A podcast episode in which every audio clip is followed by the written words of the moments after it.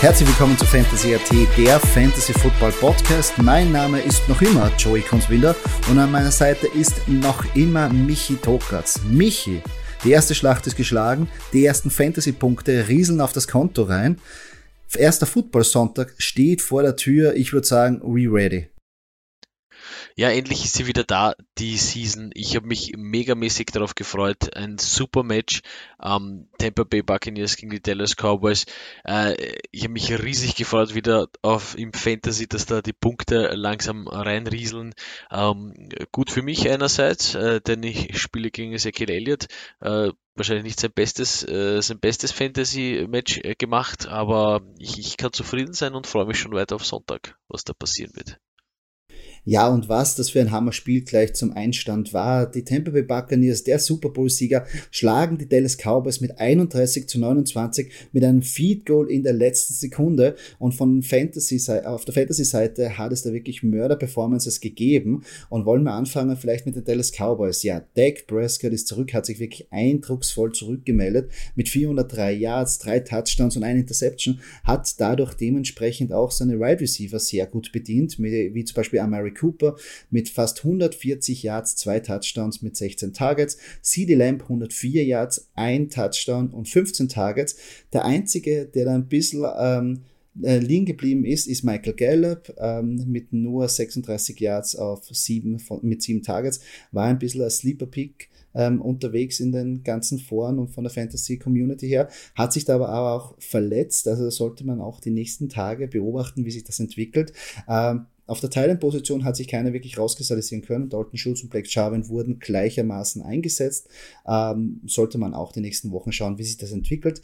Ähm, der, der ein bisschen enttäuscht hat, in Anführungsstrichen, war Ezekiel Elliott der ähm, natürlich nicht so abliefern konnte, weil natürlich das Matchup gegen die Tampa Bay Buccaneers sehr, sehr hart war. Das hat man auch gewusst, hat die Räume nicht gefunden und hat den Push von der Ole nicht bekommen. Auch natürlich, was Zach Martin Covid-bedingt ähm, draußen war. Das heißt, das wird sich aber die nächsten Woche ändern. Also ich habe mal keinen Grund zur Panik, aber Michi, Dak Prescott schaut echt gut aus. Ja, Dak wieder fit. Ähm, Ezekiel Elliott ist natürlich schwer. Die Defense weiß, er ist ein super toller Running Back und natürlich äh, schauen, schauen die mit einem Auge mehr auf ihn. Ja. Ähm, auf der anderen Seite Tom Brady, äh, super Partie. Mein Must-Have von den Buccaneers, Antonio Brown, ähm, hat gepunktet, das weiß ich. Ja, ähm, äh, Rob Gronkowski, also man sieht hier wieder bei den Buccaneers, ähm, ich stelle mir das so vor bei den Buccaneers. Ähm, das Management geht hin zu Tom Brady und sagt, sollen wir den und den holen? Und Tom Brady steht da und sagt, ja oder nein. Ja, also nein, Spaß beiseite, aber der weiß ganz genau, was er macht. Und es war im Super Bowl schon so, dass die Leute gepunktet haben, die die Erfahrung haben. Und jetzt im ersten Game auch Antonio Brown, Rob Gronkowski. Super, super Partie. Ja, super Fantasy-Punkte. Ja, Tom Brady hat eine Mörderpartie gemacht. Ähm, der Altmeister hat wieder aufgezeigt mit 379 Yards, vier Touchdowns und zwei Interception, obwohl die Interception, da gebe ich ihm nicht die Schuld daran. Ein wahnsinniger Breakout-Spieler war Antonio Brown mit 121 Yards, einen Touchdown und sieben Targets, der auch dein Sleeper-Pick war, also wirklich verdammt guter Call. Ähm, Chris Godwin 14 Targets bekommen, 105 Yards, ein Touchdown und natürlich Rob Gronkowski hat alle seine Targets und seine Reception gefangen für 90 Yards und zwei Touchdowns. Also wirklich eine Hammerpartie auch von einem, von einem alten Herrn. Wer natürlich da auch ein bisschen links liegen geblieben ist, ist Mike Evans mit einer 6 Targets, 24 Yards. Es setzt sich der Trend vor, dass er eigentlich wirklich jetzt, wie so ausschaut, ein bisschen da im, im Hinterrennen ist und dass er wirklich nur Fantasy-relevant wird, wenn er die Touchdowns fängt. Also das sollte man wirklich beobachten, vor allem weil er als Wide Receiver 2 ziemlich früh gedraftet worden ist. Also das, das sollte man auf jeden Fall beobachten. Ähm, interessant wird das Backfield, weil Leonard Fournette hat eigentlich den Vorzug bekommen gegen Ronald Jones, der auch gefummelt hat. Das sieht der Bruce Arians überhaupt nicht gerne, aber wir haben ja ganz klar Ronald Jones eigentlich als den RB1 in diesem Backfield gesehen, aber jetzt Leonard Fournette hat wirklich mehr Arbeit bekommen, wurde auch im Passing Play mehr eingesetzt. Also das Running Back Backfield sollte man sich jedenfalls anschauen. Ja, beim Backfield wird die Entwicklung sicher äh, ganz interessant sein. Zu Mike Evans glaube ich halt, ähm, dass jetzt, äh, also im Prinzip, was für mich immer so Mike Evans, okay, äh, Einser Receiver, Top Receiver wird gedeckt, wird doppelt gedeckt, einfach was auch immer, ja, was man sich halt auch immer überlegt, ja, wie man den, wie man den vom Ball weghält. Ähm, und jetzt kommt man halt langsam dahinter, hey, äh, puh, warte mal, da gibt's einen Antonio Brown auch noch, ja, und einen Godwin, also ähm, es wird immer schwieriger, ja. Also es wird nicht leichter für die Defenses, äh, die, die gegen, gegen Tampa Bay spielen, weil die haben halt auf Mike Evans ein Auge und das ist gut, aber jetzt werden sie dann langsam auf alle ein Auge werfen müssen, auf alle Receiver, weil man muss auch ehrlicherweise sagen, Antonio Brown letztes Jahr in der Mitte der Season gekommen, natürlich da, okay, den Touchdown im Super Bowl gemacht, ähm, aber jetzt, also der wird jetzt richtig heiß laufen, glaube ich, ja. Und mit Evans, äh, Brown und Godwin, pff, was will man mehr? Ja. ja, Antonio Brown, super Value, wurde ja gedraftet als der Wide Receiver 40, also von dir einen extrem guten Call, den zu empfehlen. Und Tom Brady, ja, pff, mit 44 schon so eine Partie noch spielen, mhm. ist echt bemerkenswert. Er kann immer noch den Ball werfen mit 24, hat er gesagt. Und ich glaube, das kann er, ja. Ja, und Tom Brady war ja in der Woche zuvor auch auf den sozialen Medien ähm, sehr vertreten, weil er da auch ein paar Aussagen getätigt hat, die zu sehr viel Kontroverse oder zu Diskussion geführt hat, nämlich, dass er gemeint hat, ähm, dass die zusätzlichen Strafen oder die härteren Strafen für die Defense das Spiel wirklich beeinträchtigen und nicht gut sind für das Spiel. Und da hast du auch eine interessante Meinung dazu. Ja, prinzipiell hat er Tom Brady nicht unrecht, wenn er sagt, they penalize defensive players for offensive mistakes. Ähm, er bringt ja da das Beispiel, äh, dass jetzt eben äh, Hits oder Tackles gegen den Kopf äh, nicht erlaubt sind. Ähm, die, die Regel gibt es jetzt schon, glaube ich, länger, zwei Jahre, zwei, drei Jahre. Ähm, und das bestraft wird. Ja. Und er meint eben das Beispiel, ähm, wen noch kennt, Linebacker bei den Baltimore Ravens, Ray Lewis. Er hat gemeint, äh, wenn man wenn man einen Receiver in der, in, in der Mitte vom Feld hat und da ist Ray Lewis in der Nähe, ähm, dann weiß man, dort wirft man nicht hin, ja, damals, wo es äh, diese Penalties noch nicht gegeben hat, ja. Ähm, äh, diese Strafen, diese Penalties ändern eben extrem das Spiel, finde ich, und auch eben die Entscheidungsfindung vom Quarterback. Ja. Ähm, und, und was, was, was Brady halt meint, ist, wenn er einen Fehler macht und den Ball schlecht wirft und heutzutage ein Linebacker äh, den Receiver hittet, äh, eben am, im Kopf, am Helm, ähm, dann bekommt er ein Penalty dafür und dann ist eigentlich der Quarterback fein raus, obwohl er den Fehler gemacht hat, jetzt den Ball unsauber zu werfen. Ja. Also er hat nicht Unrecht, wenn er sagt, ähm, dass, dass die Defense hier zu Unrecht bestraft wird.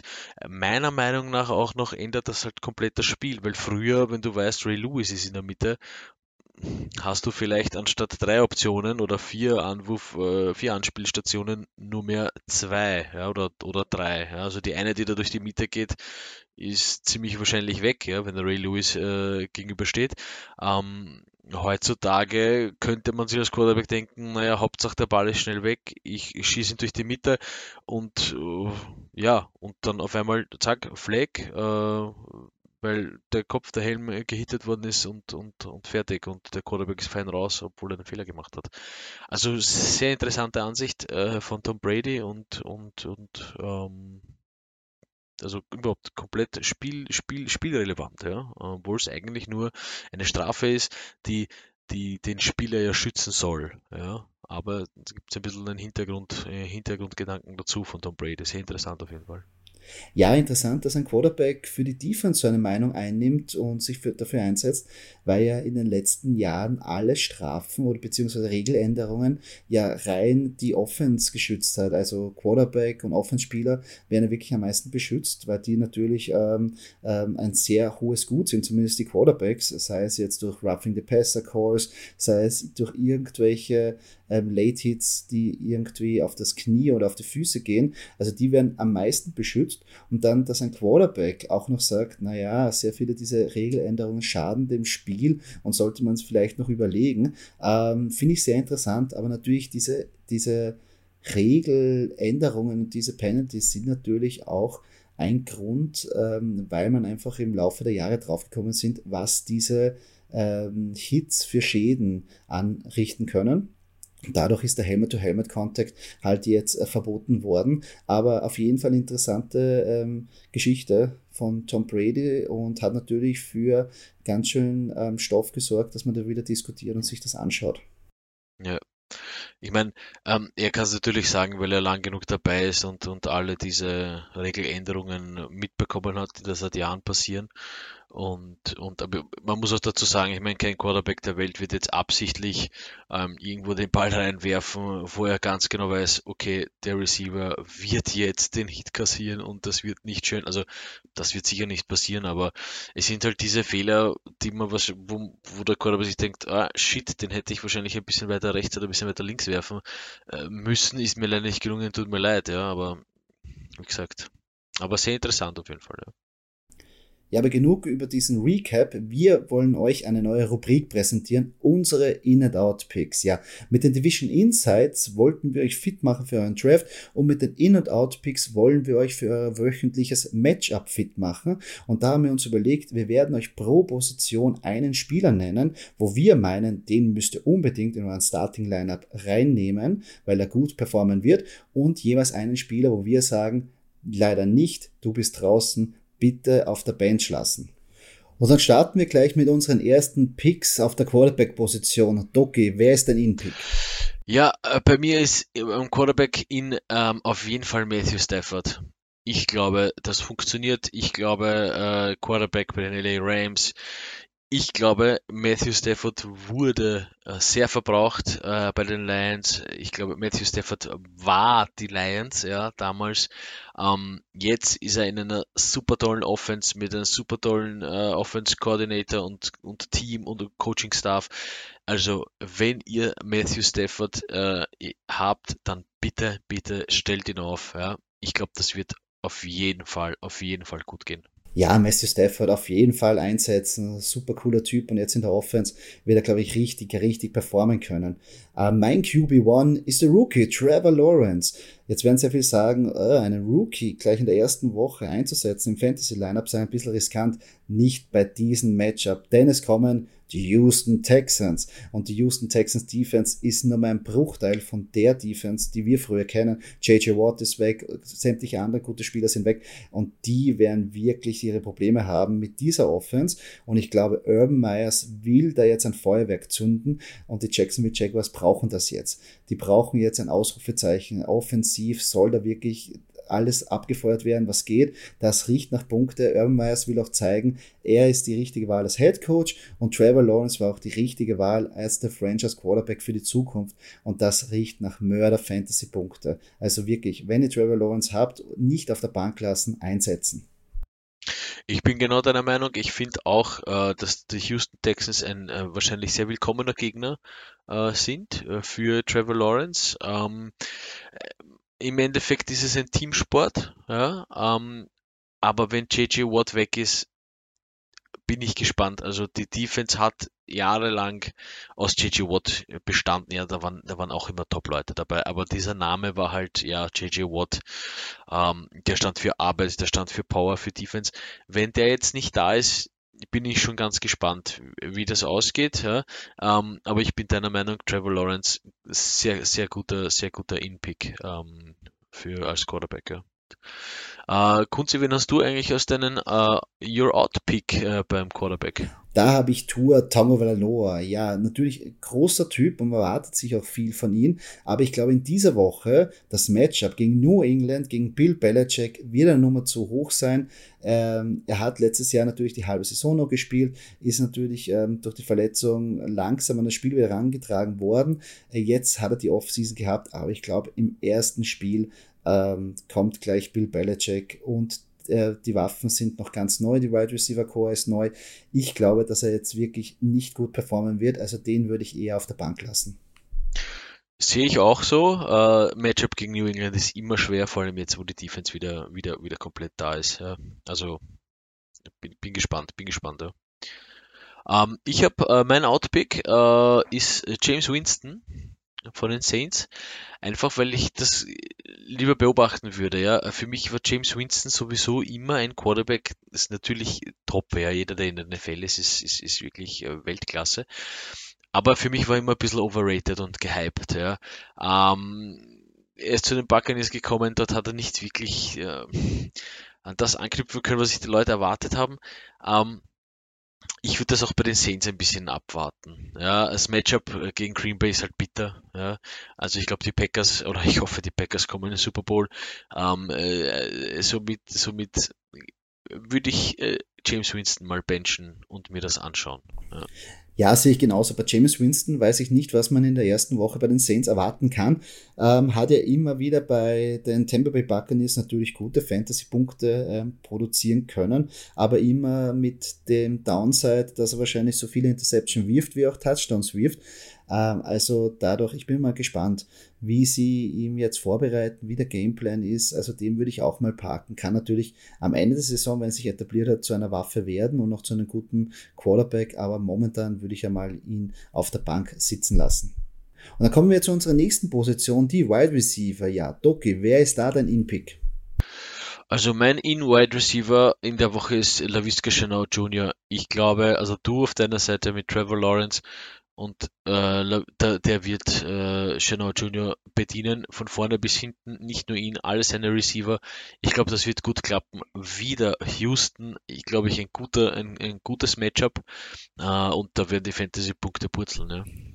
Ja, guter Call. Ähm, geht auch Hand in Hand mit meiner Prognose von diesem Spiel. Also würde ich auf jeden Fall auch empfehlen. Mein Wide Receiver in für diese Woche ist Brandon Ayuk. Ja, und zwar, weil ich das Matchup genauso wie die, ähm, das Matchup gegen Houston auch 49ers hat einen super, super guten Gegner.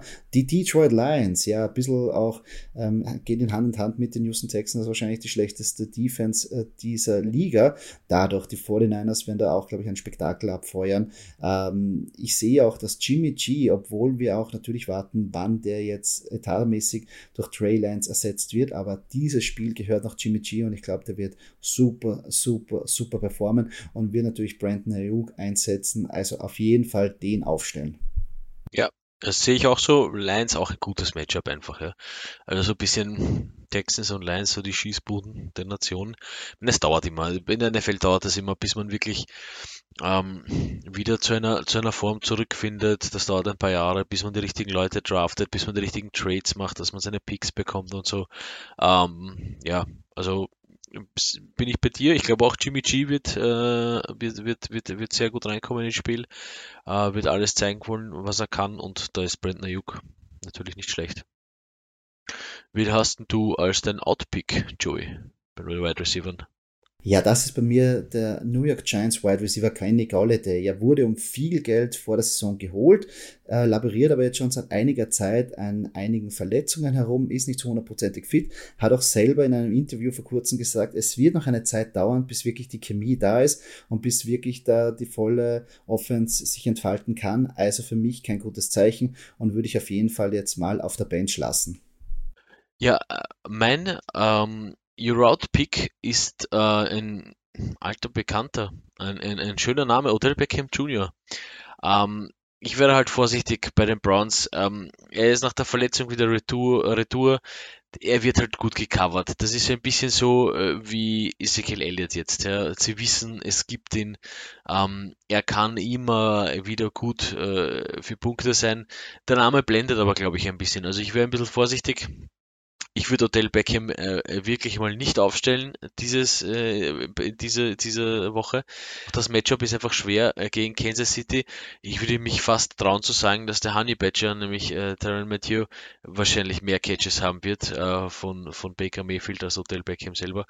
Aber also kein gutes Matchup und deswegen ähm, auch viele Optionen, auch viele Optionen bei den Browns, ja, äh, mit Jarvis Landry, Donovan People Jones, Rashad Higgins, also mh, mm, würde ich, würde ich mal die Finger davon lassen die Woche. Bin ich komplett deiner Meinung, nach so einer Verletzung zurückzukommen und in der ersten Woche performen ist sehr, sehr schwierig. Also würde ich auch eher auf der Bank lassen und mir das anschauen. Kann natürlich ähm, in der Rest der Saison wirklich gut performen, aber momentan Week One sehe ich auch ganz klar als ein Outpick. Kommen wir zur Running Back Position. Wer ist da dein In-Pick, Doki? Ja, mein In-Running Back äh, für die Woche ist David Montgomery, Running Back der Chicago Bears. Ähm, das Matchup ist, äh, schaut am Papier nicht gut aus gegen die Rams. Ich glaube aber trotzdem, ähm, also Andy Dalton als Quarterback, ähm, ich glaube nicht, dass das Passing Game so florieren wird jetzt im ersten Spiel. Also, und wenn wer Punkte machen wird im Fantasy, dann wird es David Montgomery sein auf den Seiten der Bears. Weil wer soll sonst machen? Ich meine, ja, zahlreiche, zahlreiche äh, Top-Receiver und keine Frage. Ich glaube halt einfach nur, dass Andy Dalton noch nicht so weit ist, ja, dass er die wirklich alle, alle bedienen kann, wie Allen Robinson, Daniel Mooney, Brashad Perryman. Super Namen. Ähm, ich glaube trotzdem, dass David Montgomery mehr Punkte machen wird und, und, und wenn, wenn sie scoren werden, dann David Montgomery und den würde ich auf jeden Fall spielen lassen. Finde ich auch eine gute Wahl, obwohl das Matchup jetzt nicht so berauschend ist, aber ich glaube, der wird trotzdem performen können, eben auch im Passing. Ähm, Play äh, er Punkte machen, weil sonst meiner Meinung nach nicht viele irgendwie da sind. Ich glaube, Andy Dalton wird sie nicht so sehr durchsetzen können, wird schnell unter Druck kommen und dadurch werden sie viel auf Montgomery bauen. Also auf jeden Fall finde ich auch einen guten Pick. Mein In-Pick ist der Running Back von den Jacksonville Jaguars, James Robinson. Ja, was ein paar Wochen machen können. Vor kurzem war er noch ganz klar auf meiner Fade-Liste. Mittlerweile empfehle ich ihn. Ähm, man muss sich das einfach anschauen. Wiederum, das Matchup gegen Houston ist sehr gut. Ähm, ich glaube auch, dass der wirklich eine sehr große Workload haben wird und da wirklich einschlagen wird. Ich prognostiziere auch mindestens ein bis zwei Touchdowns für ihn. Also auf jeden Fall James Robinson, wenn ihr ihn habt, sofort einsetzen. Ja, interessante Ansicht. Ähm, ich, ich bin halt gespannt, wie, wie, wie, wie James Robinson das handhaben wird, aber die Punkte, die Punkte könnten schon purzeln auch, ja, das stimmt. Äh, wie schaut's mit deinem äh, Running, mit deinem Out Running Back aus für die Woche, Kunzi? Das ist der Buffalo Bills Running Back Zach Moss. Ja, solange ich nicht irgendwie weiß, welche Rolle er hat oder andere Running Backs in diesem Backfield, greife ich keinen von diesen Leuten an. Ähm, sobald ich ein bisschen was weiß, ähm, könnte man natürlich Zach Moss einsetzen, weil ich mag das Talent, ich mag ihn auch als Running Back und als Spieler, aber momentan sehe ich da jetzt nicht wirklich einen Upside oder auch nur einen Trend, wie ich ihn einschätzen oder prognostizieren soll. Darum mein Running Back Out für diese Woche, Zach Moss. Man muss auch dazu sagen, erste Woche ist immer schwer. Man weiß nicht, wie die Leute performen. Man schaut sich sein Fantasy-Lineup an, man schaut sich die Spieler genau an beim Spielen, sei es, wenn man, ob man Red Zone schaut oder wirklich die, die, die einzelnen Spiele. Ähm, dann hat man ein bisschen mehr Ahnung. Aber im Prinzip von Anfang an die Matchups ein bisschen beobachten und, und die, die, die Story oder äh, die Divisions zu kennen, wie sie gegeneinander spielen, hilft natürlich. Ja, und da hast du mit Moss auch recht, Kunze. Ja. ja, auf jeden Fall. Also wenn man sich die Spiele anschaut, ähm, hilft es schon, dass man einen Spieler besser bewerten kann, weil man bekommt auch ein Gefühl dafür, wer wird in einer Mannschaft mehr eingesetzt, wie wird er eingesetzt und allein das Boxscore am Schluss ähm, erzählt nicht die ganze Geschichte, weil es sein kann, dass zum Beispiel ein Running Back ähm, 80, 90 Yards hat und man sagt, boah, super Spiel, dabei ist es vielleicht aus zwei Carries, wo er durchgebrochen ist, entstanden und äh, spiegelt aber jetzt nicht den Workload wieder oder auch nicht seine Zukunft oder Rolle in einem Team. Und das hilft natürlich, dass man ihn für Fantasy ähm, evaluiert und dass man dann weiß, ob man da jetzt auf den setzt oder nicht. Also hilft natürlich ungemein, ist er zeitintensiv, aber hilft wirklich. Ähm, Doki, wer ist denn bei dir dein Running Back Out diese Woche? Ja, mein Running Back, der out ist, ist die Andre Swift. Ähm, es ist einfach das Matchup. Äh, das Matchup gegen die San Francisco 49ers ist extrem bitter. Ähm, die Running Backs performen immer unterm Durchschnitt ja, gegen die 49ers Defense. Die 49ers Defense sehr, sehr solide. Ich würde die Andre Swift also einfach mal parken. Ähm, es ist halt auch Detroit, das ist auch so eine Mannschaft, das muss man ein bisschen mal schauen, worauf setzen die. Die sind auch ein bisschen im Umbau. Äh, wie tut sich Jared Goff ähm, äh, mit, mit, dem Pacing Game? Ähm, wer ist da im Backfield wirklich, wirklich, wirklich relevant? Also ein bisschen abwarten und, und DeAndre Swift einmal benchen. Ja, sehe ich auch. Äh, sehr schwieriges Matchup. Die 49ers, ähm, die Defense ist zurück. Ähm, sehr viele Spieler haben sich da letztes Jahr wirklich schwer verletzt, haben die ganze Saison pausieren müssen und sind jetzt zurück und ich glaube, die wollen im ersten Spiel wirklich zeigen, was sie drauf haben. Also die Andre Swift, ähm, es tut mir leid für jeden Manager, der ihn sehr früh gedraftet hat, vielleicht einen RB2, aber diese Woche wird nicht seine Zeit sein, vielleicht später mal, aber ähm, diese Woche auf jeden Fall nicht. Die 49ers Defense wird bärenstark sein und die Lions sehe ich einfach da sehr viel schwächer ein. Also ich glaube schon, dass die Lions auf Dauer, ja, äh, und zwar ein, zwei Jahren mit Jared Goff, äh, vielleicht schon natürlich einen guten Quarterback gefunden haben, aber das dauert halt. bis das aufgebaut ist, bis das Passing Game funktioniert, bis diese Bread and Butter Plays gehen, uh, Running Game und so. Also es wird ein bisschen dauern. Ja, deswegen würde ich ein bisschen abwarten bei den Lions. Auf jeden Fall. Ähm, dann kommen wir zu unserer letzten Position, die Titan-Position. Ja, eine relativ schwierige Position zum Evaluieren, wenn man nicht die Top 3 Titans hat. Aber Doki, wen hast du da auf deiner In-Position? Uh, mein In-Titan der Woche ist Juno Smith. Das Matchup stimmt gegen die Dolphins. Uh, sie lassen mehr Punkte im Durchschnitt zu bei Titans. Um, ähm, und ich glaube natürlich auch, äh, dass Juno Smith ein bisschen über Hunter Henry steht, ähm, was die Titan-Situation bei den Patriots anbelangt. Und deswegen bitte, bitte, bitte Juno Smith aufstellen, wenn ihr ihn habt. Also mir brauchst du es nicht sagen. Ich bin ja mittlerweile, glaube ich, der Präsident des Juno Smith Fan Club. Also von mir eine klare Empfehlung. Großer Fan von dem Mann. Ich habe ihn in sehr vielen Ligen. Also ich erwarte mir sehr viel von denen. Also hoffentlich enttäuscht er mich nicht. Aber ich glaube nicht. Juno Smith wird das wirklich rocken. Also für mich auch eine klare Empfehlung. Mein Titan In ist Zach Ertz, ein altbekannter. Ähm, den man ja schon früher sehr früh gedraftet hat. Einer der früheren Top fünf Titans ähm, in Fantasy und auch auf der Position. Ähm, man würde vielleicht sagen, er ist ja auf dem Abstellgleis an zweiter Position, aber das Matchup gegen Atlanta Falcons ist meiner Meinung nach so gut, dass er wirklich da punkten wird. Dallas Garder ist der etatmäßige ähm, Thailand 1. Aber in der Preseason haben wir schon gesehen, sie wollen Zach Ertz featuren, sie suchen Zach Ertz, Jalen Hurts sucht, sucht Zach Ertz und ich glaube, er wird da wirklich relevant werden und er wird wirklich gegen die Atlanta Falcons, sage ich voraus, einen Touchdown mindestens machen. Also für mich, mein Titan Din ist Zach Ertz. Ich sehe es halt fast genau, kann ich nicht sagen. Ich glaube halt eben, dass Gödert vor Ertz ist. Ich glaube, dass, äh, die, dass, dass die Fackel an äh, Gödert äh, abgegeben wird, äh, dass Zach Ertz natürlich nicht, nicht irrelevant ist fürs Offense-Game, äh, sehe ich genauso ja, von den Eagles. Ähm, ich glaube halt einfach nur, dass Göttert mehr Punkte machen wird. Ich glaube, es wird mehr der Go-To-Titan sein als Zach Ertz. Aber wir dürfen gespannt sein. Wie gesagt, erste Woche, äh, da wird vieles passieren. Ja. Das heißt, dadurch ist er auch dein Outpick, oder? Mein Outpick ist eben Zach Ertz, ja. Äh, weil ich, wie gesagt, schon glaube, dass Göttert ähm, das eher schupfen wird, das Ding. Ja. Und, und, und Deswegen würde ich Zach Ertz einmal parken.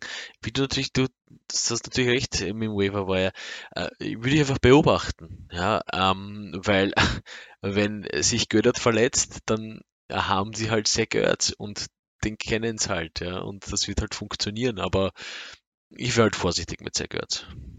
Natürlich ist es nicht ganz einfach zu evaluieren, besonders in der ersten Woche, aber ich habe ein Gefühl, dass er wirklich da gut in den Gameplay reinpasst. Und besonders auf einer Teilenposition, wo man eh nicht weiß, außerhalb die, der, der großen Namen, wem er aufstellen soll, wäre das für mich eine Option, weil er dann Wafer war ja noch immer irgendwo erhältlich ist.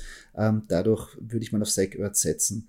Ähm, auf wen ich nicht setzen würde, ist mein Outpick Cole Clement ähm, der Tight der Chicago Bears. Ja, insgesamt in der Season über mag ich den jungen Mann, ähm, halte auch viel von ihm und ich glaube, dass er hinten raus wirklich da eine große Workload in dieser Offense übernehmen wird, besonders wenn Justin Fields mal ähm, als Quarterback ähm, ähm, an der Reihe ist. Aber jetzt das Matchup gegen LA Rams ist sehr schwer für Titans, äh, besonders wenn Andy Dalton äh, der Quarterback ist. Also ich würde ihn auf der Bank lassen, würde ihn nicht einsetzen. Ähm, das wird nicht sein bestes Spiel der Saison.